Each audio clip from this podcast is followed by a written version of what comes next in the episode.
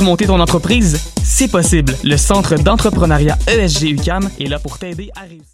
Tu veux monter ton entreprise? C'est possible. Le Centre d'entrepreneuriat ESG UCAM est là pour t'aider à réussir. Nous t'offrons gratuitement des services conseils personnalisés, de l'information en ligne, l'émission Tendance Entreprendre sur choc.ca et des concours qui te feront gagner des bourses et des prix en entrepreneuriat. Cette année, on te propose aussi de visionner nos vidéoconférences et de participer à nos événements de réseautage et d'apprentissage du monde de l'entrepreneuriat. N'hésite plus, il est temps de passer à l'action. Viens nous voir au Centre d'entrepreneuriat ESG UCAM et prépare-toi à créer ton entreprise. Kings. Du 5 au 7 septembre, ça se passe au OOMF. Le jeudi 5 septembre, on célèbre le retour à l'UCAM dans une prog 100% présentée par Choc. Claudia Bouvette, Vandou, Kiroak et Kodak Ludo, OGB et bien plus encore. Un line-up 100% gratuit qui te fera sortir de chez vous pour t'installer sur la rue Saint-Denis. Viens tester le chilling spot par excellence, le Block Party et arrête-toi quelques minutes devant le Mixbus présenté par la Coop UCAM. Du 5 au 7 septembre, les artistes les plus fresh en ville sont au OOMF. La prog complète se trouve sur oomph.ca. Du 6 au 8 septembre, le Festival des arts de Ruelle sera dans Rosemont, la petite patrie. Festival ultra multidisciplinaire avec plus de 150 artistes en musique, cirque, théâtre, danse et plus encore. Viens faire la fête dans Ruelle avec Bleu Jeans Bleu, Alpha Rococo, Bourbon, Maxime Auguste, puis plein de belles autres personnes. Toutes les infos à festivalphare.com. J'ai beau avoir du poil au cul.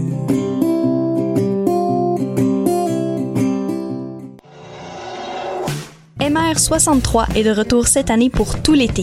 Venez profiter de spectacles intimistes dans des wagons du métro de Montréal jusqu'au 15 septembre prochain. Tous les samedis 20h, retrouvez une foule de talents locaux comme Mélanie Venditti, Du, Bourbon, Lille, Sarah Pagé, Nao et Tambour. Plus d'infos au mr63.ca. Hi, this is Ty Siegel, and you're listening to CHOQ in Montreal. Yeah.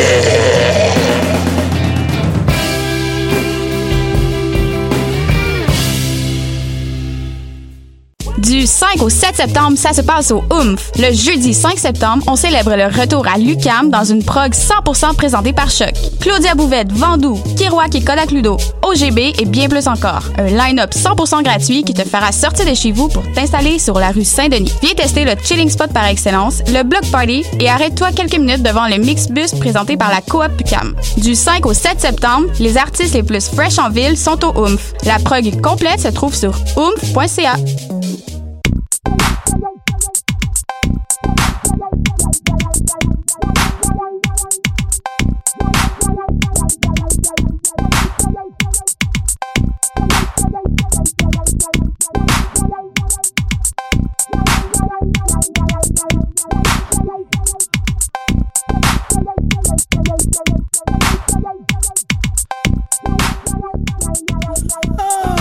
faut brancher les écouteurs. Bonsoir, bonjour à toutes et à tous et bienvenue à cette nouvelle édition de Pop en stock sur les ondes de choc.ca. Oui, c'est un 6 au 8 de 9 avec choc. Excusez, je, on essaye, hein? Ah oui, ça va bien. là. Merci. J'a- J'apprécie le, le, le support, j'apprécie le soutien. Thumbs up. Thumbs up, ra- thumbs up, ah, un thumbs up radiophonique, c'est toujours winner. Mon nom est Jean-Michel Berthiaume et je euh, jongle euh, difficilement avec euh, cette introduction, mais, mais on, peut, on, on- on peut le sauver. Ça se sauve. C'est le genre de situation qu'on est capable de reconstituer malgré qu'on a échappé le casse-tête par terre. Donc les pièces sont les suivantes. Bienvenue à l'épisode 202. Aujourd'hui, nous discuterons, Oui. échangerons, Oui. réfléchirons Oui, explorerons. explorerons sur comment les industries modèlent notre imaginaire suite à cet événement assez, euh, particulier qui a été la consolidation des effectifs de, des propriétés intellectuelles de Disney et la révélation du SHEM euh, Global 2, si on peut dire, la deuxième phase médiatique, parce qu'on est à la quatrième phase euh, diégétique. Mais évidemment, l'univers de Marvel et l'univers de Disney fonctionnent à la manière des règles diégétiques des films. Je vous l'avais dit que les pièces étaient pour être un peu éparpillées. Elles le sont Non, on, les, on les rebâtit tranquillement. C'est exactement ça. Ça va avoir un beau casse-tête 3D à la fin. Donc, vous m'excuserez. Mais aujourd'hui, je vous présente les personnes qui viendront parler de ce, ce- ce world building et du moins des conséquences que ces constructions médiatiques peuvent avoir sur, euh, sur notre consommation et sur euh, comment on va vivre la culture en euh, 2020. Bonjour, Megan. Allô? Bonjour, Catherine. Bonjour. Salut, André-Philippe. Bonjour. C'est-tu le bon micro, ça? Je sais pas. Ah, oui. Parfait. Hmm. On t'entend bien. Hmm, Belle voix, belle. Donc c'est ça, et c'était à, à la suite de, de, de, de- des cris de douleur qu'on a entendu que Sony et Disney donc n'avaient plus le, le deal était terminé et que Spider-Man ne, ne ferait plus partie du Marvel Cinematic Universe. Donc des milliers de fans en ligne ont blâmé un côté ou l'autre pour dire euh, ah vous gâchez notre vie, vous enlevez Spider-Man. Puis là il y a eu Disney Plus qu'on a annoncé, donc c'était comme tout un espèce de de- de- d'informations qu'on nous garochait. Puis je me suis dit c'est un peu comme une, une, une question euh, dada pour moi donc euh, le rôle des industries et de tout cette, cet appareillage économique copyright et compagnie. Donc dans la manière dont on crée des histoires puis aussi la manière dont on les reçoit. Donc c'est un peu comme le- l'occasion aujourd'hui de discuter de ces choses-là et de partir de ces moments de crise je, je suis comme un peu sarcastique parce que c'est une crise, mais il y a des affaires pas mal plus importantes qui se passent dans le monde. Absolument. Tellement. Est-ce qui m'a fait rire aussi, c'est que le mot clip euh, Save Spider-Man qui est apparu très vite. Alors, je, je veux dire, il va quand même avoir d'autres films de Spider-Man, c'est sûr. On est Oui. déjà comme tro- euh, au troisième reboot. euh, Non, c'est ça. Et Sony euh, a dit qu'il allait faire d'autres films de Spider-Man. Donc, euh, mais c'est ça. Maintenant, on a un personnage qui ne fait plus partie de l'imaginaire qu'on s'était créé avec le Marvel Cinematic Universe. On, on a le cœur brisé, tout le monde. Puis, maintenant, il y, a, il y a comme vraiment eu ce, ce désarroi généralisé là au moment où ce que le deal entre Disney et Sony avait donc est arrivé à échéance dans le fond. parce Oui, que- mais en même temps, tu vois, euh, a- alors, si on continue dans la veine du cynisme, il y a peut-être cette idée-là de, de comme fabrication d'un, d'un événement culturel autour de ça. Parce que toute personne qui... Bon, je comprends, là, c'est pas nécessairement la job à tout le monde d'aller faire la recherche que nous autres, on, on effectue ici à Pop en Stock, mais cette entente, cette entente contractuelle-là, elle était... C'était entendu que ça arrêtait à deux films. C'était une entente de coopération qui existait entre euh, Marvel et Sony qui, un peu aux grandes dames de Sony qui ne réussissaient pas à faire décoller une franchise de Spider-Man, on dit tiens, vous autres, essayez si vous êtes si bon que ça. Puis Marvel a fait ben, on va prendre 5% du profit. Puis si on le fait, on split les coûts, on prend une partie. Puis si on réussit, ben euh, c'est le fun parce que au final, nous on va être on va être parti avec une, fraction du profit euh, engendré par notre, notre branding, qui est l'authenticité de l'univers Marvel. Et vous autres, vous allez enfin avoir mis un petit peu plus de, de, following derrière votre fandom et vous allez pouvoir repartir, non pas dans une espèce de, de crevaison, de, canard boiteux qui était la, franchise avec Andrew Garfield, mais on vous redonne un second souffle, puis let's go for it. C'était ça le deal déjà d'abord, puis il y avait une date d'échéance à ce deal-là, puis elle est arrivée. Mais il y a aussi toute le- la manière dont la fin du deal a été publicisée au sens où un, un et l'autre ont dit ah non mais ils ont mis fin au deal, mais le deal était déjà pré, pré- c'était déjà prévu que ça C'est se ça. passe comme ça.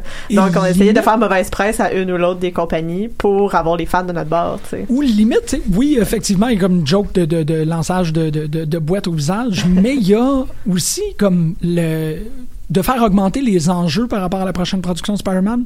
Est-ce que Sony va réussir à Ouais. conserver le vernis de Marvel? Est-ce que fait que c'est comme c'est de la pré-pub essentiellement parce que le, le hype autour de ce film-là va se construire sur Sony a pris leur leçon. Ils vont nous donner effectivement parce que c'est le même acteur. Donc est-ce qu'il va y avoir une rupture dans la continuité ou non? C'est juste de vendre le film beaucoup beaucoup plus tôt qu'on peut même Ouais. le- l'anticiper. Et vendre aussi le- leur espèce de nouvelle franchise à eux, parce que là, ils ont mis Venom, qui est comme, qui commence à, à faire son chemin, puis le, autres, leur objectif, éventuellement, c'est de comme mettre tout ça ensemble, là, donc Venom, Spider-Man et compagnie, de refaire qu'est-ce qu'il avait fait avec, euh, donc, euh, les films de Tobey Maguire, là, donc faire quelque chose d'un peu plus construit. Mais, tu sais, encore une fois, on, on, on n'y échappe pas, on a encore toutes les la manière dont ces deals là se font, la manière dont son influence fortement juste ces histoires-là. Maintenant que le deal est fini, Spider-Man n'apparaîtra plus dans le Marvel Cinematic Universe et dans les films de Disney. Il faut réécrire les histoires où on avait peut-être prévu qu'il soit là. Il faut trouver une raison à l'intérieur de la diégèse pour justifier cette absence-là. Et c'est c'est c'est les industries finalement qui dictent la manière que euh, ces histoires-là vont se développer. C'est pas juste de la création et l'intérêt de faire une histoire qui se tient, c'est vraiment ah ben maintenant on n'a plus les droits, fait que Ben, c'est- aussi là où ça devient super intéressant parce que tu es à la fois en train de- de- d'observer comme des événements diégétiques et, des- comme, et des événements qui sont extra-diégétiques. Donc, à l'extérieur, à la fois l'histoire de l'univers de Marvel et l'histoire de l'univers de la compagnie Disney. Mhm. Fait qu'il faut que tu sois capable d'intégrer ça aussi. Mais c'est pas nouveau parce que dans les comics, ça se fait depuis toujours. Euh, dans euh, les, les, les anciennes franchises un peu à la Sherlock Holmes, puis les vieilles, les vieilles histoires justement d'aventure ou d'intrigue, il y avait il y avait toujours des exigences de l'industrie qui faisaient en sorte qu'on avait telle ou telle histoire plutôt que telle autre.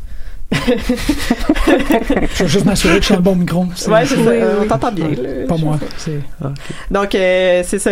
C'est c'est pas quelque chose de nouveau, mais on dirait que maintenant, vu qu'on en parle beaucoup, puis que ça devient le cœur du sujet, le, le problème de l'industrie est mis de l'avant, tu me diras si je me trompe, là, euh, est plus mis de l'avant que le problème de l'histoire. Oui, absolument. C'est que on, est rendu. Ben, je suis très d'accord avec ce que tu dis. C'est que il y a, il y a l'histoire des Avengers, il y a l'histoire du MCU, et on suit de façon un peu supplombante l'histoire de la compagnie, qui est un annexe à tout. tu sais.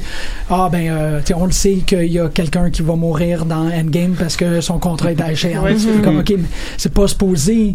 C'est peut-être une façon très structuraliste de voir les choses, mais t'es comme les considérations externes de l'œuvre ne sont pas supposées d'influencer l'intérieur de Ben, l'œuvre. surtout si tu vois les prochains titres, comme tu voyais qu'il allait y avoir un prochain film de Spider-Man, donc forcément, ben, Spider-Man qui était disparu dans le premier, désolé Oui, pour les oui, Mais il allait revenir d'une manière ou d'une autre. Donc c'est tous ces trucs-là. En même temps, ils ont beaucoup de personnages aussi, donc ils peuvent se mettre, même si Spider-Man, je pense, je pense qu'ils peuvent juste le mettre, il y a tellement de super-héros présentement que euh, Disney Marvel ont que comme c'est pas le plus puissant non plus de leur univers, donc ce sera pas si grave que ça. Non, mais ça me surprend quand même. C'est une bonne observation. Ça me surprend que Endgame ne se termine pas sur un destin plus euh, tragique pour le personnage de Spider-Man, considérant qu'il le savait qu'il s'en allait.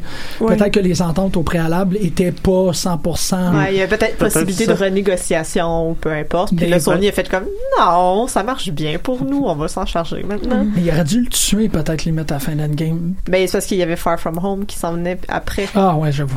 Non, c'est ça. Mais ça, c'était- ouais, c'est ça. C'était une autre affaire, justement. Il me semble que d'avoir terminé la franchise, ben, ce cycle-là, en fait, de MCU avec Endgame aurait été quelque chose de beaucoup plus climatique parce qu'on n'aurait pas pu déduire déjà du sort de certains des personnages Mm. en sachant pas du tout qu'il y a des chances de survivre ou non parce que, effectivement, moi, je savais que le, le film qui allait venir directement après c'était Far From Home qui sortait quelques mois après. Oui, c'était euh, vraiment très rapproché comme sortie. Fait que Mhm. ça supposait qu'il y avait au moins un personnage qui allait survivre. Celui-là, c'est Spider-Man et voilà.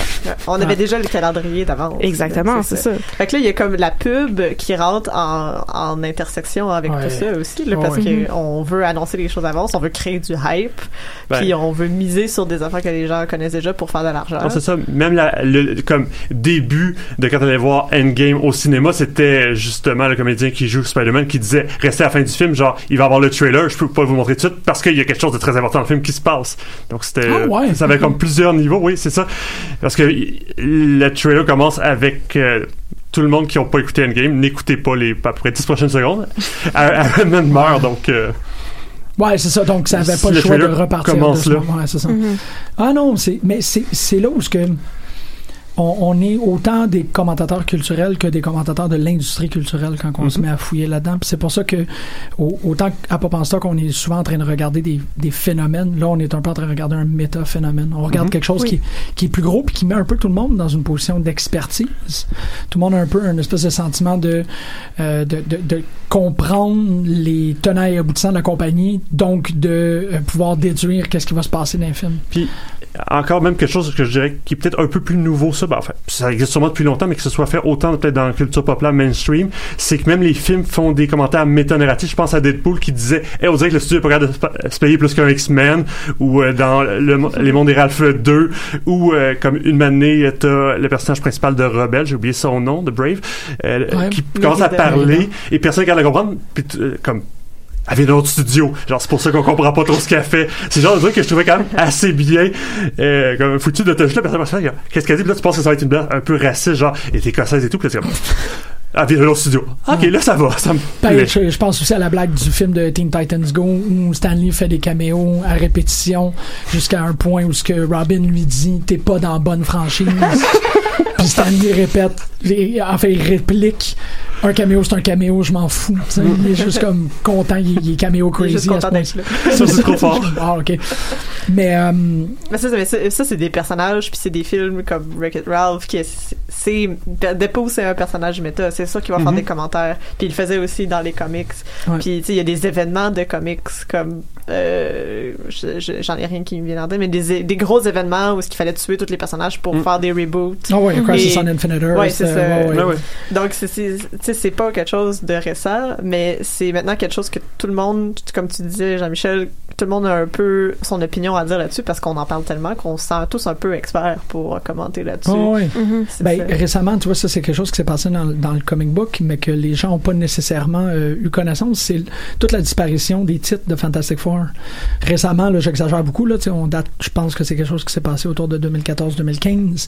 Mais euh, suite au fait qu'il y avait des productions de films de Fantastic Four, les puis sous euh, Ike Per- le, le- le- en personne, euh, en fait, plutôt que de faire de la publicité pour des films de Fantastic Four de Sony, Marvel ou la branche euh, éditoriale de comic book de Marvel a décidé de ne plus avoir de livres de Fantastic Four du tout.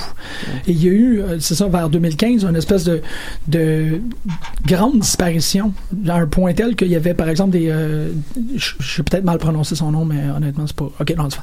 Euh, Il y a même eu comme des, des rééditions de t-shirts, par exemple, de la couverture du Secret War numéro 1, d'où on, on avait éclipsé le personnage de Reed Richards. Il n'y avait même plus de personnage de Fantastic Four sur le t-shirt. Le chandail iconique de On Fantastic Four. retconne même les produits dérivés. Ouais, exactement. C'était comme dans un et, et tout le monde le savait que c'était fondamentalement pour une raison qu'on ne donnera pas de publicité gratuite à un studio qui va faire un film avec notre propriété. Donc il y aura même pas de comic de Fantastic Four qui, on s'en rappelle, est euh, une La base C'est du ça, Marvel, les premiers qui ont sauvé la Terre. C'est ça, puis ça a recommencé là, là. Ça a recommencé il y a à peine un an. Ben, peut-être plus qu'un an maintenant. Mais quand Nick Spencer est passé sur Spider-Man, il a laissé la place à Dan Slott pour faire Fantastic Four. Puis là, Fantastic Four est reparti. Dans la grosse foulée de. On le sait que maintenant, il réintègre l'univers euh, du, du MCU. Fait que c'est vraiment des. des moments, euh, c'est des décisions, des impératifs économiques, des décisions corporatives qui viennent mettre le doigt dans un univers puis qui disent ben non, à partir de maintenant, il faut que tu fasses à semblant que Fantastic Four n'existe plus.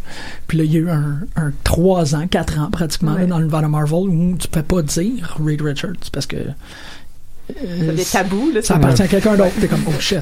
Ouais, c'est des gros, euh, c'est des gros trucs. Ouais. Mais c'est intéressant aussi tous les trucs des, des produits dérivés euh, parce que ça, ça, ça met en jeu aussi un autre un autre pion dans l'équation qu'on n'a pas parlé encore, mais c'est les- le fandom et les fans qui est, tu sais, on s'entend que toute cette, cette publicité-là, on l'a fait à qui? On l'a fait aux fans, on l'a fait aux Mhm. gens qui consomment ces produits-là.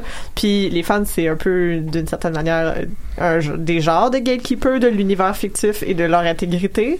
Mais en même temps, là, on, on, est, on est divisé parce que, euh, surtout pour l'univers cinématographique des super-héros, là, ça c'est quand même un bon, un, un bon, un, bon indice. Mais euh, ça, me, ça me rappelle aussi un, exemple que tu as mentionné, que tu m'as mentionné, Catherine, ce matin, euh, à propos de Star Wars puis du casque de Kylo Ren.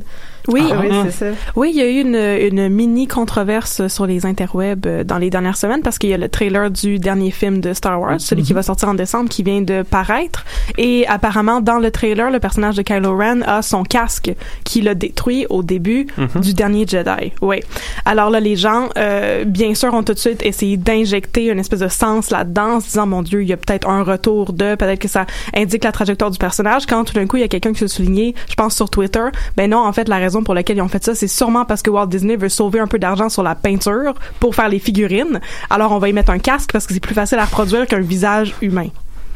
Euh, Ouais. ok. Ah ouais, c'est ça. C'est de la qui est- déambulation un peu là. Oui, Ouais. c'est ça, c'est ça. On- Qu'est-ce qui est vrai? On sait pas. Qu'est-ce qui est vrai, on sait pas, mais justement, on est dans toute cette logique-là de est-ce que les corporations sont en train de prendre le dessus sur les produits artistiques et les produits culturels? Et dans le fond, ça, on pourra pas savoir quel est la- le fin mot de cette histoire-là avant de voir le film. Oui. Mais, Mais- pour l'instant, c'est comme c'est une espèce de théorie de complot en fait, Oui, une c'est théorie ça, de c'est complot qu'on est proche artistique. du conspirationnisme. Oui, là. exactement, Ouais, ouais. on est proche du conspirationnisme, mais justement, on pourra pas le savoir avant que le film sorte. Mais ça peut avoir aussi plusieurs arguments. Ça ça peut être cet argument-là, mais c'est aussi que ça revient à J.J. Abrams, la franchise, celui qui avait réalisé épisode 17, Ouais. qui était lui qui avait mis un casque. Donc je trouvais que c'était très genre, un peu cadavreski, genre, euh, il y a une première version qui est faite, euh, Johnson qui a fait l'épisode 8, la Jedi, fait un peu l'inverse, et l'autre dit non, je reprends mon casque, je le refais.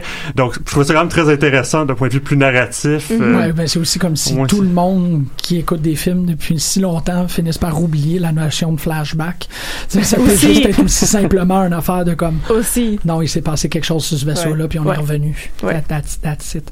C'est ça, c'est comme si le, le rasoir d'Occam ici échappait à tout le monde. Voilà. Mais il y, a- pas une scène où il, il ressoude son casque vraiment comme. J'ai l'impression que moi aussi, j'ai une espèce de. Il, il me semble, il y a vraiment de l'air d'être le casque détruit qui est ressoudé. Ça n'a pas l'air d'être une création de casque, mais vraiment de refaire le Mhm. casque qui a été brisé au La début. reconstruction du personnage. Exactement, comme du, du Darth Vader. euh. Ah ouais, ben oui. Ouais. Mais encore, encore une fois, on fait encore intervenir Ouais. les, les instances, c'est les, les réalisateurs. C'est Ryan Johnson Mhm. contre J.J. Abrams. Oh, vraiment? On, on, on finit juste par utiliser ce vocabulaire-là pour justifier les choix narratifs. Là, au final, Mhm. c'est comme ah oui, mais tu sais, J.J. Abrams, il est attaché à ça. Fait qu'on revient à qu'est-ce Ouais, on n'est pas en train, t'as raison, on n'est pas en train de penser à. Puis c'est ça que ça fait, tu sais, l'idée. Bon, tu l'expliquais en introduction, on est dans un climat un peu euh, dans, dans le climat le plus déstabilisant pour les franchises parce Mhm. que Disney a fait le, le- le rapatriement, le grand rapatriement. Là, je suis sûr que historiquement on va parler de ça, euh, euh, comme ça. Le, le grand. euh, c'est quoi la Comme, euh, Sherlock Holmes, le grand schisme, le grand Le grand hiatus? Le grand hiatus, Le exactement, grand hiatus, merci. Nous autres, on va être- ça va être le grand rapatriement de 2019 où Marvel a fait. Il n'y a plus d'Agents of S.H.I.E.L.D., laisse faire Daredevil sur Netflix. On ramène Mm. tout ça. On veut raconter l'histoire de Vision et Wanda. Ouais, on veut, on veut Disney Plus. Mm. Ouais.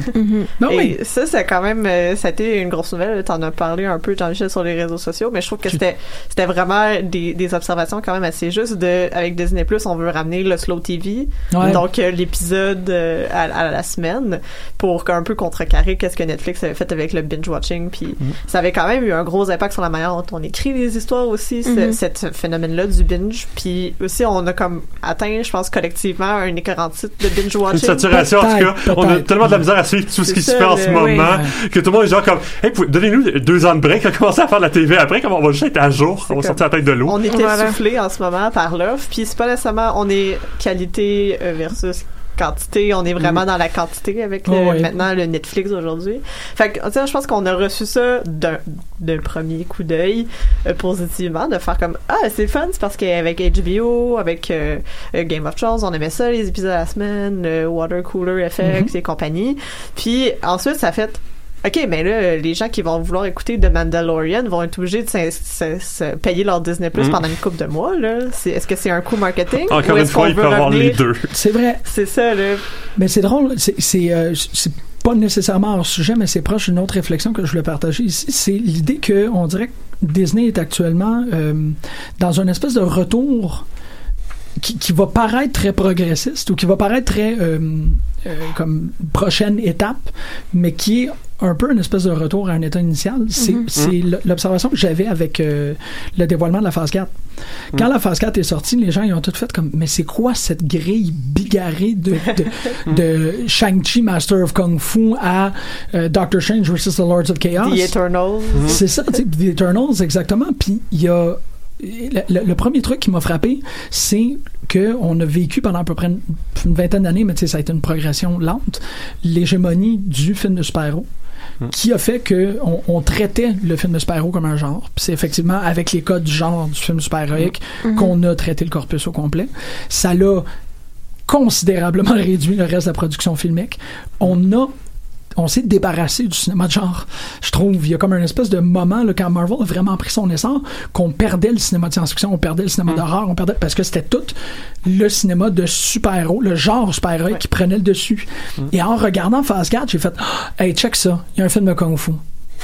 Check ça, il y a un film dans l'espace. Il y Check a un ça, film de magicien. il y a un film d'hor- d'horreur, parce que le Ouais. nom de, de Doctor Strange mentionne implicitement la possibilité d'avoir le crossover avec l'univers Lovecraftien. Fait que moi, je pense que c'est Doctor Strange versus Shub-Nagorath, là, euh, qui existe dans l'univers de, de Doctor Strange. Fait que, autant que, on, parce que bon, je, je l'ai toujours dit, moi mon film de Marvel préféré c'est Captain America 2 parce que c'est pas Mm. un film de super-héros, c'est un film d'espionnage avec Robert Redford t'as mis Captain America dedans. C'est ça qu'on va avoir dans, dans phase 4, c'est plein de films de genre, euh, que ça soit orienté vers la communauté sino-américaine avec Shang-Chi, euh, que ça soit, on va toutes les avoir. On va avoir un film straight pipe pipe Kirby, électricité, néon, ça va avoir l'air de Tron, cette affaire-là. On va avoir vraiment une grande diversification des genres de films de super-héros. Puis ça, c'est comme, ça va être accueilli comme un vent de fraîcheur. Tout le monde Ouais. va faire, ah, enfin, pas des films de super-héros, des films avec des super-héros dedans. C'est une espèce de rétro, on recule, mais pour enfin redonner du lousse à l'industrie, qui est un peu à la manière de qu'est-ce qu'ils font avec le- les épisodes aux semaines. Ouais. On prend Ouais, un ouais. pas de, re- on retourne à une tradition pour redonner un lousse, pour redonner un. Ça. Euh, Puis, j'ai- ouais. Euh, oui, Jean-Michel, juste une question par rapport à ta théorie je trouve vraiment très intéressante. J'espère qu'ils vont réussir à le faire parce qu'ils pourraient avoir peur de, comme, s'ils font, vont trop dans l'horreur, perdre, mettons, leur audience plus enfant et tout. Donc, c'est juste, mais est-ce que tu crois qu'ils vont être capables de faire ça pour Star Wars, pour leur film d'animation en général, de vraiment aussi s'amuser à différents genres, puis diversifier ainsi? Ben, y a pas des, on voit pas la grille de Star Wars, sauf Resistance. Oh, puis- mais tu sais, le fait que tu regardes, moi, je suis- moi, je suis 100% convaincu. Je suis revenu sur le- le- l'exemple de Wanda puis Vision. Moi, je pense que ça va être un- un- une histoire d'amour. Je pense qu'ils vont faire la première histoire d'amour. Ça va être genre The Notebook, là. C'est revenir à romance. là. C'est ça, les romance vraiment, comics de ouais. comme je l'aime, mais il n'y a pas de cœur. Parce que c'est un robot. ça va être extraordinaire. Ça va tellement rocker. Le body, tu sais, ça va être Lethal Weapon, sauf que ça va être Black Captain America puis euh, Russian Winter Soldier. Ça va être malade, ça, avec l'idée de faire une proposition d'un truc comme What If? Qui, va, qui a été annoncé que Peggy Carter va être euh, Captain America dans le premier What If. Tu sais, l'idée d'une télésérie qui sert juste à dire Hey, pourquoi pas cette idée-là? Puis Euh, c'est quand même, c'est- c'était comme, c'est quelque chose qui était dans les comics qui amène au- à la télé maintenant. Là, ça c'est, c'est ça. tu sais, c'est de montrer aussi de parce qu'on s'entend dans, dans, dans la culture populaire en général, il y a quand même une hégémonie médiatique au sens où il y a des médias qui ont plus de visibilité que d'autres. Le cinéma a plus de visibilité que la, la télé, la télé vrai. a plus de visibilité que le comics, et le, le comics a plus de visibilité que le roman, par exemple. Si on veut, là, ça dépend des gentil. publics. Ouais, c'est Ouais, ça, je suis pas sûr pour le film, comic ouais. versus le roman, mais. Ouais, ça dépend des, ça dépend des, des, Ouais. euh, des gens qui veulent lire, là, mais en général. là, Il y a juste des- X-Men qui est lu. Il y a juste X-Men et Hulk qui est lu actuellement. C'est ça, mais il y a aussi de ça que comme on fait monter un concept qui existait dans les comics à un autre niveau de visibilité euh, médiatique qui Ouais. est celui de la télévision. Ça va être le fun. Puis là, on va aller creuser là-dedans. Mais pour euh, revenir à ce que tu disais, André Philippe, Mhm. parce que c'est ça, Marvel a montré son calendrier, puis là, on est vraiment excités. Puis là, maintenant que t'en parles, Jean-Michel, je suis comme encore plus excitée parce que Ouais, ben, c'est une belle ça. proposition. Ouais, vous aviez pas? Non, non, ben, je, je connais pas assez le corpus, honnêtement, pour Ouais, voir ce que t'as vu. C'est là où t'es quand même un expert super-héros, puis tu vois tous les liens. Je connais ça. même pas The Eternal pour donner une idée, là. Ah, c'est les Celestials, c'est toutes les. Ça, ça va être Campbell. Ça C'est comme tout le monde va connaître Campbell à la fin, là. Ça va être,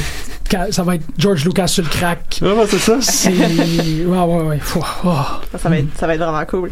Mais c'est ça, de l'autre côté, quand tu regardes le reste du corpus Disney avec tous les remakes des, des classiques, donc euh, on est dans la grosse vague de on refait nos, nos films Mhm. d'animation classiques, puis dans les Star Wars qui reviennent aussi à leur euh, avec euh, euh, Ewan Mc- McGregor qui a été Mhm. recasté Ah oui, c'est vrai. à Obi-Wan Kenobi. Si, si tu permets une puis- petite ouais. parenthèse, mais regarde, c'est vraiment tout petit, là, mais la dernière bande-annonce euh, de Star Wars épisode 9 a plus d'images des films avant que Ah, des nouvelles ouais. images. J'ai chronométré 1 minute euh, 14, je crois, pour à peu près juste 40 secondes de nouvelles images. C'est leur dernière bande-annonce, je vraiment comme, je veux des nouvelles images. Ouais, là, tu vas le Ouais. savoir. Oui, c'est Oui, ça. Ouais, Faut être c'est ça. patient. Mais tu sais, il mise sur justement cette, ce, ce lien-là avec le passé. Tellement. Puis euh, c'est ça. Fait que tu sais, t'as toute cette vague-là de nouveautés qui s'en viennent du côté des super-héros. Puis t'as toute cette l'autre vague euh, plus conservatrice, plus nostalgique si on veut, mais aussi sais, on va pas se mentir là, les remakes des classiques, c'est parce qu'ils veulent garder les droits sur les euh, sur les films là. Euh, J'ai fait des petites recherches avant de venir. C'est 28 ans le, le nombre d'années. Il faut que tu refasses une production. Puis c'est ça, mettons le roi lion qui est sorti cette année. La dernière fois qu'il est sorti, c'était en 1994. Fait qu'on est à 25, Ouais, quelque 25 chose comme ans ça. après, là. Ouais. Donc, euh, tu vois que oui, il y a une volonté de, de refaire retour, mais comme quand tu refais un film plan par plan en live, action- en live action, il n'y a rien de nouveau qui est ajouté, outre c'est le ça. fait que maintenant que tu gardes. Fait que c'est c'est un- une autre influence qui, une autre, une autre, un autre aspect Ouais. industriel qui influence l'offre qu'on a en ce moment. C'est les, euh, les franchises ou les compagnies qui refont à répétition des films, pas nécessairement pour euh, pour faire plaisir aux gens. C'est sûr qu'il y a certaines personnes qui sont contentes d'avoir euh, ce retour-là, mais aussi pour garder des droits sur des propriétés intellectuelles. Mhm. Puis, même si je suis Ouais. très mitigé, faut quand même dire que ça fait plaisir au grand public, comme aux Ah ouais. fans en général, parce que je veux dire, La Belle et la Bête, qui était du plan par plan, a été le plus gros blockbuster de cette année-là, 2017. Le Roi Lion risque de l'être pour cette année. Donc, à part Oh, avec Endgame, là, mais je veux dire, parmi les meilleurs. Oh, ouais, ben, il y, a- il rien, en fait, c'est de faire confiance à Disney pour savoir qu'ils prennent pas de risques pour rien. Le Roi. Lion, c'est facile. Ouais. T'as eu deux enfants, ben, tu vas être autant heureux d'aller voir ce, ce film-là avec tes deux enfants. Fait que là, Mm. c'est trois billets qui sont payés. Pour briser le Mhm. cœur de ton enfant, encore une fois, Ouais. regarder Mufasa Ou face à mourir. mourir, c'est ça. C'est ça. Je Non, mais juste que c'est- comme un trauma qu'on qu'on qu'on se on se on se on se voyons, on se partage de génération en génération. Donc euh, il faut faut quand même que l'autre génération euh, pleure un peu devant des antilopes. là. Ben oui, bien sûr, ça fait partie. Après ça, ça entre dans l'imaginaire collectif, tu sais, ça fait des références qui sont partagées euh, entre les générations. C'est ça, un, un des avantages des remakes, c'est justement Ouais. de maintenir ces, ces références-là d'une génération à l'autre puis de les faire perdurer dans le temps, tu sais. Euh, Ce que je trouve quand même fascinant, puis il y a du monde qui l'explique, National Critique a fait un épisode où il met quatre raisons pour lesquelles ça marche bien, euh, que ces remakes-là marchent, mais je veux dire, si c'était juste nous qui sont contents de voir nos films de notre enfance avec nos enfants, on pourrait juste leur montrer celui de Oui. 94, Oui, puis ça. pour moi, la, Belle, la Bête, Le Roi Lion sont des films qui ont pris à peu près aucune ride, euh, bon, Mhm. peut-être des niveaux comme question des représentativités des femmes des trucs comme ça évidemment là, mais de façon générale c'est des très bons films pour le reste Mais on s'entend qu'il n'y a pas beaucoup de déviations par rapport à, En à plus. ce que c'était. C'est du plan par plan. À part La Belle et la Bête, là, on a ajouté un peu de backstory à, au personnage, là, le fou, là, puis oui ben c'est ça son je- orientation sexuelle pour choquer une couple de familles aux États-Unis. puis- Ouais, ben en plus, ben c'est ça, c'était particulier ce qu'ils ont fait avec le, le avec euh, La Belle et la Bête parce que justement ils sont allés chercher des acteurs qui faisaient du théâtre musical contrairement aux autres adaptations qu'ils avaient faites avant et contrairement à celles qu'ils ont faites depuis. Je veux dire on a Beyoncé qui participe à la Mm. soundtrack du Roi Lion. ouais ça, ça, c'est quand même Mais euh, je veux dire, et Donald Glover, c'est ça, faut pas oublier Childish Gambino, mais je veux dire, ce qu'ils ont fait avec La Belle et la Bête, c'était euh, prendre Luke Evans, prendre Kevin Kline, prendre euh, Josh Gad, qui sont des acteurs de musical, qui ont Mm. fait du Broadway, puis qui, c'est ça, qui sont capables de porter un film comme ça. Ce qui s'est passé avec Cendrillon, c'était pas ça du tout, par Mm. exemple, qui était juste une couple d'années auparavant. Ça, il y avait pas, il y avait pas de numéros musicaux. Il n'y avait pas de musique. J'ai non pas c'est vu ça film. Non, il y avait pas de il y avait pas de musique autant je me souviens Non. dedans C'est ça. Ouais. Fait qu'il avait complètement effacé la trame musicale, ce qu'il avait fait auparavant avec euh, avec euh, Snow White and the Huntsman, avec l'histoire de Blanche Neige, Ouais, ça, c'était ouais. justement essayer de donner une twist plus dramatique. Il avait dark. complètement évacué la musique, c'est ça. Mais euh, Snow White and the Huntsman, c'était plus dans une époque euh, darkening. Non, c'est ça. là. Puis- oui, c'était une époque darkening. une, une époque où c'était pas des calques vraiment très proches entre Cendrillon et déjà un premier calque puis c'est ça il va y avoir la belle la bête Oui. Euh, juste juste, euh, je voulais à tout prix citer euh, Ellis, qui est une YouTuber. Il y en a pas tant que ça, en plus des femmes qui font vraiment comme de la culture pop beaucoup. Ben, il y en a sûrement plein, mais qui sont comme mis au devant de la scène. Puis est vraiment géniale, elle travaille beaucoup Disney. Puis elle a notamment fait une vidéo qui est ce moment où Disney a fait un remake de La Belle et la Bête, où en 40 minutes, elle explique en quoi les changements, qui étaient beaucoup des changements, justement, venant des communautés de fans qui critiquaient des choses, comme des petits points, des petites vidéos ici et là, elle explique comment Disney a essayé de satisfaire ça, mais que ça donne un film avec beaucoup moins d'unité et euh, justement avec du féminisme un peu fake, qu'ils ont fait une grosse campagne que le fou serait leur premier personnage homosexuel et tout. Ils ont mis une grosse campagne alors que c'est au final qu'un regard dans une scène et que c'est vraiment Ouais. très très light. Ouais, mais c'est intéressant ce que tu amènes là parce que c'est quand même un gros choc de ce que de cette problématique là. Mhm. C'est surtout avec Disney, c'est euh, c'est d'un côté on a les fans qui depuis euh, depuis toujours là, c'est vraiment euh, depuis que depuis que la culture populaire existe, écrivent leurs propres histoires puis réécrivent leurs Mhm. propres histoires pour justement inclure plus euh, pour s'inclure là-dedans donc euh, pour avoir un peu plus de divers- diversité sexuelle, raciale ou peu Mhm. importe. Fait qu'il y a ça ici. Là, Disney a vu, euh, hey, maintenant ça pogne le féminisme, puis euh, la diversité culturelle. On va essayer d'en mettre un peu plus dans nos films pour, euh, pour justement un peu euh, Mhm. euh, surfer sur la vague euh, in euh, du social justice warrior. C'est sûr que là maintenant il y a des gens qui sont pas contents là, parce qu'on les entend euh, très fort sur Twitter aussi là, toutes le- les controverses entourant euh, le casting dans Star Wars épisode 7. Ah, ben, c'est ça, Oui. j'allais dire Star Wars, ils ont assez bien réussi Ouais. en plus à le faire à mon avis. là. Jusqu'à là, j'ai- j'ai hâte de voir Star Wars épisode 9 sur cette question-là. C'est ça. Puis euh, oui Catherine. Mais, euh, mais en fait, moi, je trouve que c'est, c'est, c'est un non-problème parce que euh, les films de Disney, il y a toujours eu un commentaire sur différents aspects Mhm. politiques, sur le féminisme et tout. Je veux dire, La Belle et la Bête, déjà en bande dessinée, La Belle était déjà une femme progressiste Bien qui n'est pas de son époque. Elle lisait des livres. Oui, Mhm. elle lisait des livres. Je veux dire, la manière dont il parle des Autochtones dans Pocahontas est déjà très intéressante parce Ouais. qu'il y a tout ce parallèle-là par rapport au colonialisme, par rapport à la sauvagerie de l'envahisseur. Tu sais, Mhm. Je veux dire, il y avait déjà des commentaires politiques, mais le, le pas le problème, en fait, le, le, le oui, on va dire ça, le problème. Le problème, c'est que dans le temps, on parlait pas de social justice warrior. Ouais, Il n'y avait pas cette ouais. notion-là, c'est ça, de, de, de justicier du, du, de la société, de, tu sais, de représentativité. Fait que ces éléments-là se retrouvaient déjà dans les films, mais ils n'étaient pas discutés dans la sphère publique comme ils Mhm. sont aujourd'hui. Non, c'est ça. Mais c'est maintenant aussi, il y a comme tout un backlash parce que d'un côté, la parole féministe, social justice warrior, s'affirme en tant que parole euh, progressiste et qui Mhm. va Mhm. contre euh, justement le discours, euh, le, le discours plus euh, Conservateur? conservateur. Ouais, merci. Puis C'est d'être là- gentil. Là maintenant, mais maintenant c'est c'est ça, cette parole-là s'affirme, donc on identifie euh, ces représentations-là de femmes fortes ou Mhm. de justement tout ce qui est pas euh, white male et compagnie. Là. Donc on identifie ça à justement de la politique. Puis ça c'est comme un, un des, des arguments les plus drôles. Puis drôle dans le sens que c'est complètement ridicule de gens qui font comme oui mais euh, faut pas que Star Wars ça devienne politique. Excuse. Star mais- Wars, ça a ouais, toujours c'est ça, politique. Marvel, C'est Disney, c'est tous des univers qui sont c'est des intrinsèquement. combats, Oui. c'est, c'est des combats politiques, c'est l'empire contre la résistance. Oui. C'est comme, ça, c'est, ça l'a toujours transporté un discours politique là-dedans. Mhm.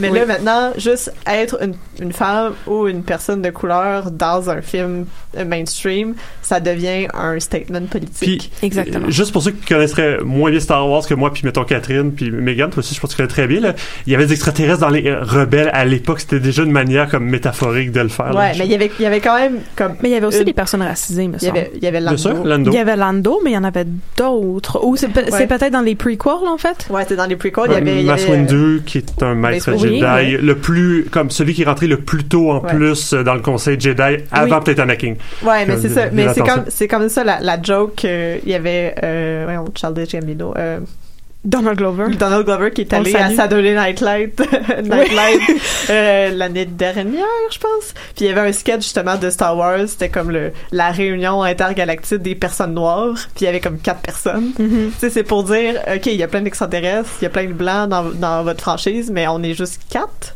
Comme, ben pourquoi on peut pas être plus? Puis c'était c'était aussi un débat quand justement, euh, j'ai oublié son nom, mais euh, Finn avait été cassé, là, donc euh, j'ai oublié le nom de l'acteur. John Bodega? Merci. Bo- Yes. Bo- Bo- Bo- Boyega. Boyega? Boyega, ouais, Mon c'est Dieu, ça. pardon. Euh, donc, il avait été casté, puis là, il y avait comme tout la- l'argument des fans qui disaient Oui, mais les Stormtroopers, ils peuvent pas être noirs. C'est justement ça que je trouvais génial, comme niveau esthétique, juste t'enlèves ton casque, c'est comme c'est tout blanc, puis là c'est Ouais. noir dessous, c'était génial. ça. Mais c'est quand même un, un truc euh, assez commun de, au sens où, comme je disais tantôt, juste être une personne noire dans un film de Star Wars, c'est, ça devient un statement politique. Mais les gens qui critiquent justement ce statement politique-là le disent pas avec ces mots-là. Ils disent pas ah mais c'est politique. Ils disent, ils essaient de le justifier avec un discours rationnel de fan, de dire ah mais ça fait pas de sens dans la diégèse, alors que c- ça, tout, tout peut faire sens dans la diégèse Aucun si doute. tu Oui. réussis à, à bien expliquer, à bien écrire ton histoire. Fait que c'est ça, c'est il y a beaucoup de, de, de discours euh, racistes ou antiféministes ou Oh, clairement. misogynes Oui. qui utilisent le cover justement de de la continuité narrative ou de la logique intradiégétique pour euh, partager justement leur, leur discours plus conservateur. Ouais. Ben, le seul chose que je pourrais comprendre, à la limite, c'est une peur que ça devienne trop didactique comme message, genre comme les gentils sont comme ça, les méchants sont comme ça, mais je veux dire, en même temps, on parle de Star Wars, ça a toujours fait ça énormément, Oui. là, je veux dire. Si on me disait ça peut-être à la limite pour Star Trek, je pourrais peut-être à la limite comprendre parce qu'il y avait quand même cette idée-là de diversité de, puis de complexité assez grande dans Star Trek le début, mais Star Wars a toujours été très manichéen, très campbellien Ah et tout, même chose pour Disney, donc je veux dire, vous avez peut-être pas les meilleures franchises pour dire ça en plus, là. Non, c'est ça. mais- Puis comme on s'entend que les nouveaux La, la nouvelle trilogie de Star Wars avec euh, voyons, hey, j'ai pas mes mots à soir, mais tu sais, Vas-y, je vais t'aider. les méchants. Euh, la- le, le First Order. le First First, Order, Order, oui. qui est comme une, une esthétique très très nazie. Tu sais, Mhm. c'est assez Oui, oui, évident oui, oui. de savoir qui sont les pas gentils. là. C'est comme Est-ce que je rejoins, les fascistes non, sont non, peut-être oui, pas, non? ah, les fascistes ou les gens qui ont comme qui font des parades militaires, c'est peut-être pas nécessairement Qui- les gentils. Qui détruisent le siège avec leur nouvelle étoile de la mort?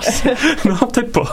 Et en plus, c'est, tu sais, c'est une réécriture. On sait l'épisode 7, c'est une réécriture de l'épisode 4. C'est Vraiment. exactement la même chose. Mhm. Puis tu, si tu connais bien ton, ton Star Wars ou si tu connais bien tes codes, justement, du bien et du mal, tu sais rapidement, tu sais, c'est sûr que Star Wars est comme ça. Star Wars est écrit comme ça. Mhm. Il y a peut-être d'autres films comme euh, les films de, de super-héros qui ont plus d'am- d'ambiguïté morale, mais on s'entend que Thanos, c'était le Ouais. méchant. là. Oui, oui. C'est un méchant intéressant, mais ça n'empêche pas que c'est un méchant. euh, Comme il est très placé comme l'antagoniste à vaincre, on va pas raisonner avec lui sur euh, ses enjeux philosophiques. Ben ouais, c'est ça.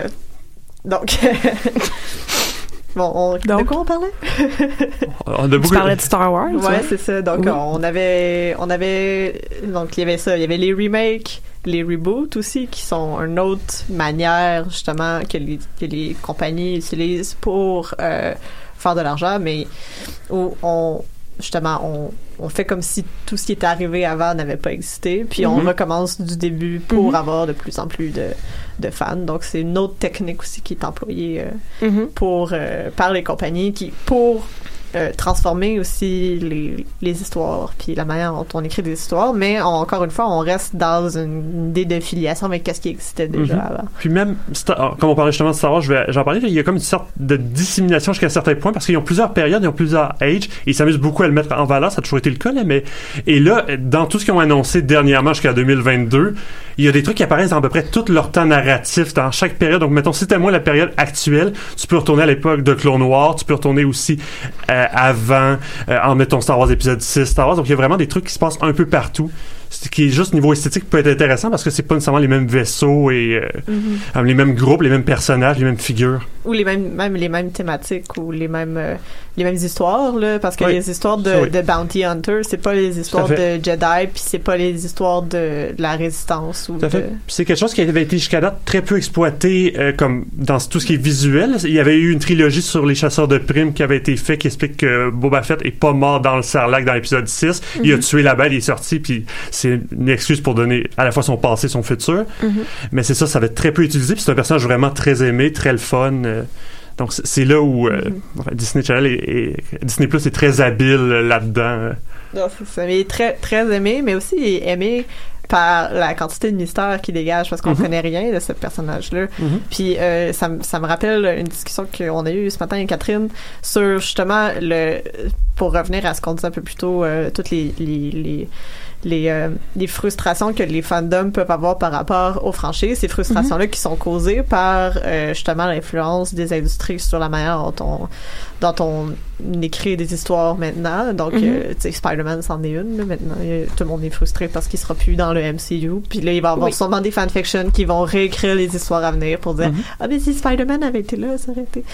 Fait que, tu sais, c'est- tu sais, il y a aussi toutes ces frustrations-là qui émergent euh, sur euh, toutes les, par exemple, les, les personnes queer, les, Mhm. le manque de personnes de diversité raciale. Ça fait que les gens vivent la frustration et créent du contenu de fans. Donc, les fanfictions, du fan art. Puis là, on veut essayer de remodeler ces, ces histoires-là euh, sans l'influence, justement, de mercantile ou c'est sûr que quand on fait un film, on essaie de, de rejoindre le plus gros pro- public possible. Fait que Oui. nécessairement, on prend moins de risques. Oui. Ouais, ben en fait, ça c'est euh, c'est assez intéressant parce que c'est ça, on peut avoir l'impression que c'est un phénomène qui est nouveau parce que là c'est vraiment mis de l'avant euh, dans la, la, la sphère médiatique. On parle énormément de tous ces deals là, puis justement des des intérêts mercantiles de Disney, de Sony par exemple. Euh, mais ce qu'il faut pas oublier, c'est que euh, là où il y a de l'art, il y a de l'argent à faire et que ça, c'est les industries qui régissent les différentes sphères artistiques existent depuis littéralement la nuit des temps. C'est comme un sujet amené d'un travail de cégep. Mais bon, vrai, ça, ça existe depuis, Depuis que l'homme toujours. est l'homme. Depuis, depuis que l'homme est l'homme. Je sais pas si vous savez, mais juste une petite parenthèse, il existe Oui. une page Facebook qui fait genre Oui. ça avec plein de. Là, c'est tellement magnifique de. tu, tu regardes leur sujet, t'es comme. Genre, les Sims, quand ils vont arriver à plugger ça depuis la nuit des Voilà. temps, en deux phrases, ils sont arrivés. Depuis la nuit des temps, les hommes sont jaunes. Aujourd'hui, les Simpsons existent à la télévision. Ça, ça peut être un oui. Mais euh, oui, c'est ça. Donc, il y a toujours eu des instances pour euh, régler et contrôler les différentes formes d'art auxquelles le public a accès. Euh, donc, c'est ça. On a parlé tantôt, tu as mentionné le- la, la question d'hégémonie, la question de domination. Euh, il y a ce phénomène qui a été étudié par, entre autres, Antonio Gramsci, qui s'appelle l'hégémonie culturelle, qui est euh, le principe de domination culturelle par les autorités et des autorités du public. Donc, c'est l'idée que dans la sphère culturelle, il y a certaines valeurs qui sont mises de l'avant, dépendamment de l'époque dans laquelle et le contexte dans lequel on vit. Et euh, ce sont ces valeurs-là qui sont constamment euh, recyclées et euh, réemployées dans un contexte artistique. Donc, on va toujours mettre de l'avant les mêmes types de personnages, les mêmes tensions entre les personnages, les mêmes types d'histoires. Et euh, ces choses-là s'établissent de manière assez insidieuse jusqu'à ce que le public ait l'impression que ça fait partie de l'ordre des choses. Donc, Doctor Who ne pourrait jamais être une femme parce que jusqu'à maintenant, Doctor Who était un homme, comme si ça existait. C'est ça, Et- dans et un continuum je- où le, le fait d'être un homme était intrinsèquement lié avec le personnage, comme si le personnage avait toujours existé et comme si c'était pas une production intellectuelle et artistique. Et, et son arc-ennemi était devenu une vilaine en plus, mais ça se Ouais. pouvait toujours pas. Mais c'est Voilà, exactement. ce phénomène-là, c'est parce qu'il y a eu justement, euh, c'est c'est un peu une mise en bouche puis une annonce à venir parce que Mhm. comme le, le personnage du docteur dans Doctor Who devait toujours être un homme, mais personne n'avait vraiment posé la question. À un moment donné, Voilà. quelqu'un a levé la question ah mais si le, le docteur était une femme, puis là éventuellement on a on a tranquillement implanté l'idée ça. dans le reboot. Même c'est ça, même dans le reboot, la première génération, des choses qu'il fait, c'est qu'il tente ses seins pour voir s'il y en a. Je veux dire, c'est quand même une manière assez claire de montrer lui-même se pose la question assez Ouais. rapidement, puis c'est là qu'il vérifie. C'est ça, mais il fallait quand même que cette idée-là soit amenée euh, Mhm. tranquillement, puis même Oui. là, aujourd'hui, il y a beaucoup, beaucoup, beaucoup de gens qui sont contre cette idée-là et Oui. qui, un peu comme l'explication de un Stormtrooper peut pas être noir, le docteur peut pas être une femme. Ok, mais le docteur, c'est un extraterrestre avec deux cœurs qui Voilà. se régénère à chaque... Pourquoi il pourrait pas... Et, et quel Mais magnifique docteur, là, je vous l'avez très bien montré aux Amazones, on ne fera Oui. pas votre émission qui est parfaite, mais c'est tellement un, beau personnage qui fait une synthèse de tout ce avant en plus. Ben c'est ça qui est intéressant, c'est que justement ce principe-là de euh, de transformer, qu'on comment on appelle ça exactement, Megan, de transformer les personnages d'hommes en femmes, Le gender swap. de gender swap, c'est ça, ça c'est des euh, des phénomènes qui existent déjà dans la fanfiction. C'est des pratiques qui appartiennent aux fans, aux amateurs et aux amatrices de euh, Oui. produits artistiques. Ce ne sont pas des pratiques qui euh, existaient auparavant dans l'industrie. Donc il y avait les pratiques de l'industrie qui font partie de l'hégémonie culturelle. Il y a toujours les mêmes types de personnages et tout. Et par rapport à ça, ben il y avait des fans qui retcon certains contenus, qui euh, insèrent des contenus LGBT+, qui font du gender swapping. Et là, ce qu'on est en train de voir, c'est que l'industrie s'approprie ces mécanismes-là pour transformer les œuvres culturelles. Puis à partir du moment où ça, ça se fait, et que ça reste plus dans la sphère, entre guillemets, privée des pratiques de fans, les, euh, les spectateurs et les spectatrices sont pas contents tout de suite. Ben non, c'est ça, parce qu'ils perdent Non. le contrôle de, de leur bien-aimée franchise aussi. Oui. Puis il y a deux aussi, il y a plusieurs manières justement de, de, comme, de manifester son amour pour une franchise ou un univers de fiction. Puis souvent on voit qu'il y a tout ce backlash-là qui, qui est pas content pour euh, euh, le docteur, euh, de, Mhm. pour que Jodie Whittaker soit le docteur, ou Mhm. peu importe, là, plein d'autres, euh, ou que les Ghostbusters deviennent des filles. euh, Voilà. soudainement, c'est, c'est, c'est- on utilise le, le vocabulaire des fans, justement, de la logique diégétique ou peu importe, pour Mhm. justifier, mais au final, c'est juste pour, euh, justement, euh, réitérer un discours misogyne, par exemple. Puis je pense que ça passe mieux quand c'est fait avec un, comme un nouvel univers. Comme, je pense au film Moana. Encore une fois, je cite les, listes. C'est vraiment ma découverte de l'année sur YouTube. Là. Je l'ai vraiment beaucoup écouté. Puis à, la Disney, donc c'est très le fun. Mais elle explique que Pocahontas et Moana ont à peu près le même schéma narratif c'est quand même assez intéressant en soi. C'est vraiment les mêmes événements, genre quelqu'un qui se promène sur un bateau, qui doit sauver sa truc, qui doit réussir des trucs, etc., etc. Et elle explique que dans Pocahontas, il y avait plusieurs problèmes qu'on a eu par la suite, par exemple, avec mon frère l'ours. Une manière, il y a des beaux chants, c'est super beau, mais ils ont genre été chercher, il me c'était scandinave ou nouvelle-zélandais, genre des trucs qui n'avaient pas du tout rapport avec la culture amérindienne mm-hmm. d'ici. Euh, donc, elle montre, et elle montre justement que Moana a comme appris des erreurs passées pour faire quelque chose de beaucoup mieux. Et c'est sûr qu'il y a dû avoir du monde qui a fait oh non c'est une femme oh non euh, c'est vraiment comme c'est une autre euh, c'est une personne racisée etc c'est une personne raciste.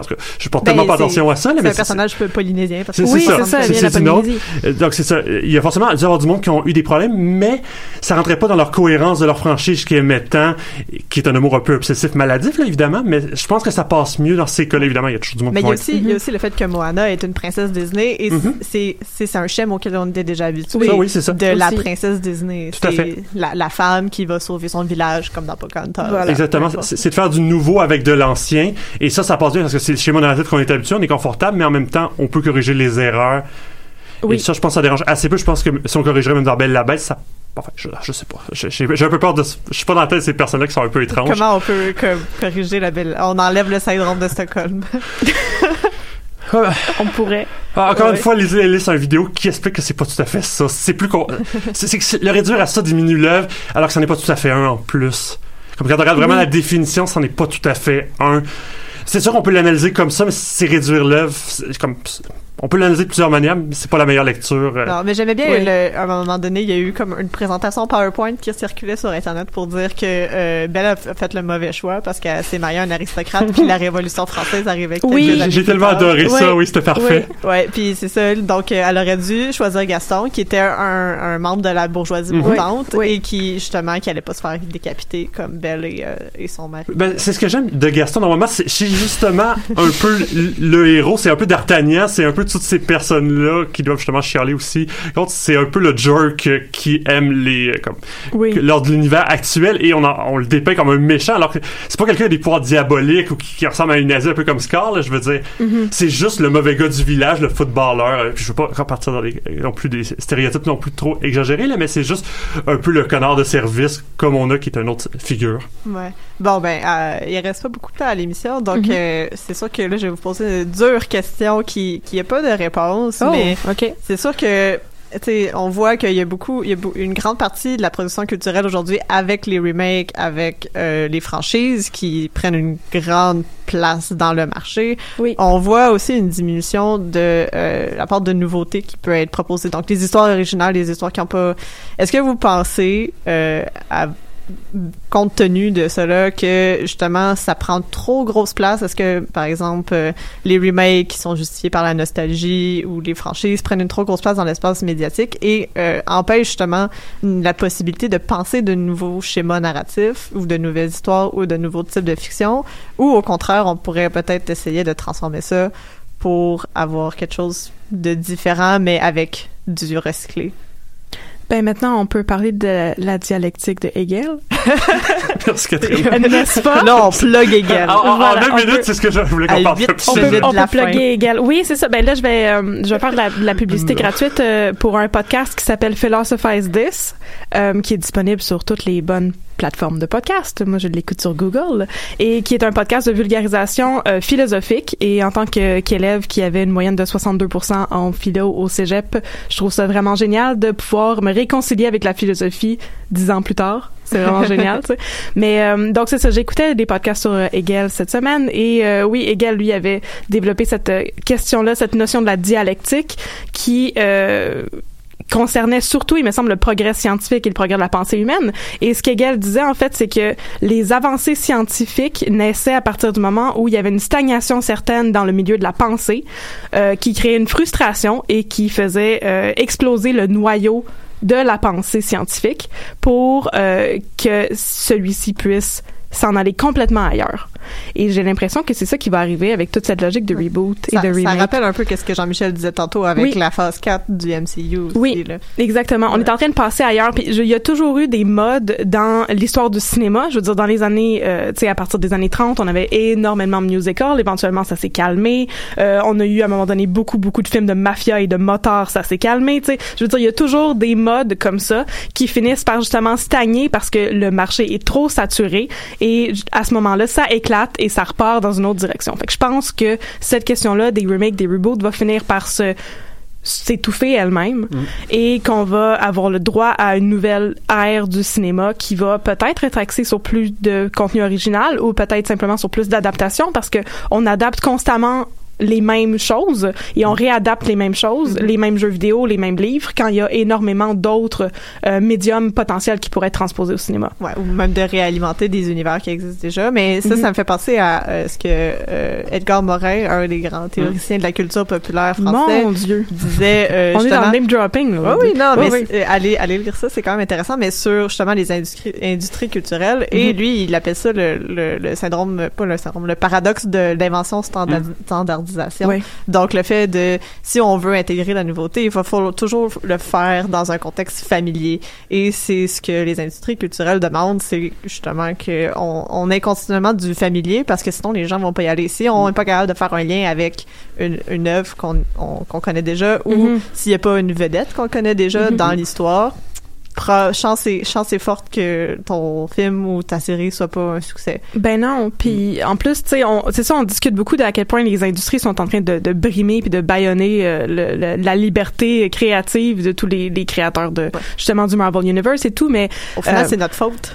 Au, au final, c'est on- notre on, faute. va voir les films au cinéma, c'est ça le oui, problème. comme exactement, moi, on je encourage ça. toutes les live action de Disney parce que je veux pas qu'ils continuent à faire ça. T'avais entièrement raison à faire Voilà. d'action réaction, mais c'est ce que je veux à tout prix éviter, c'est parce qu'il y en a quand même lancé plein. C'est sûr, ça va s'essouffler, mais les super héros, on les a quand même eu depuis à peu près 20 ans, puis ils sont Ouais. pas tout à fait en- ça les essouffler. Donc, j'espère que ça durera pas 30 ans, s'il vous plaît, de me refaire tous vos films depuis les années comme 39. Là, j'ai déjà vu, j'ai- j'ai j'ai beaucoup de en général, mais j'ai pas d'intérêt. Pas comme, à la limite, si vous voulez faire la même chose, faites-le un peu comme Maleficent, où là, moins, vous montrez le côté du méchant Mais avec un pas. message. Ben, Même pas. euh, comme je préférais quand même ça, je veux dire, où Star Wars épisode 8 pour moi était suffisamment différent pour m'apporter quelque chose de bien, je veux dire.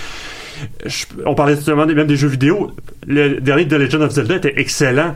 C'est- ça reprend quand même une Ouais, mais figure. on a un peu éclaté les formes. On rentrera pas dans le débat Non, non, euh, de, ça. Non, non, de non. Zelda, là, mais euh, c'est ça. La réécriture, c'est intéressant, mais des fois, tu sais, te parler de Moana tantôt, André Philippe. Moi, c'est Mhm. un personnellement un de mes films préférés, comme de tous les temps. Mhm. Puis c'est une histoire originale, même si ça reprend beaucoup. Pocahontas, qui était un de mes films préférés quand Oui. j'étais enfant.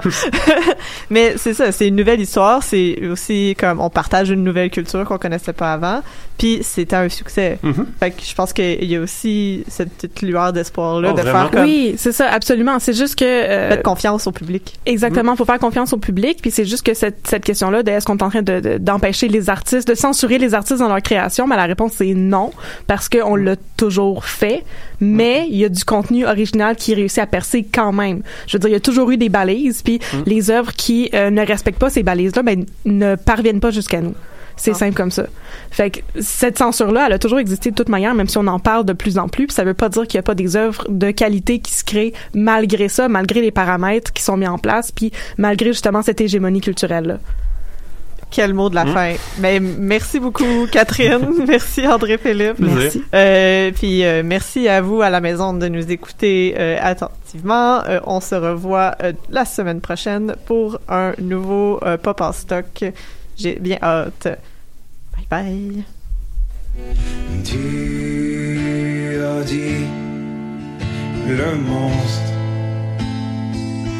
ben dans un instant je ne l'ai pas vu c'est qu'il n'y avait que toi? Et ta gentillesse et ton cœur perdu. Toi et mon chien.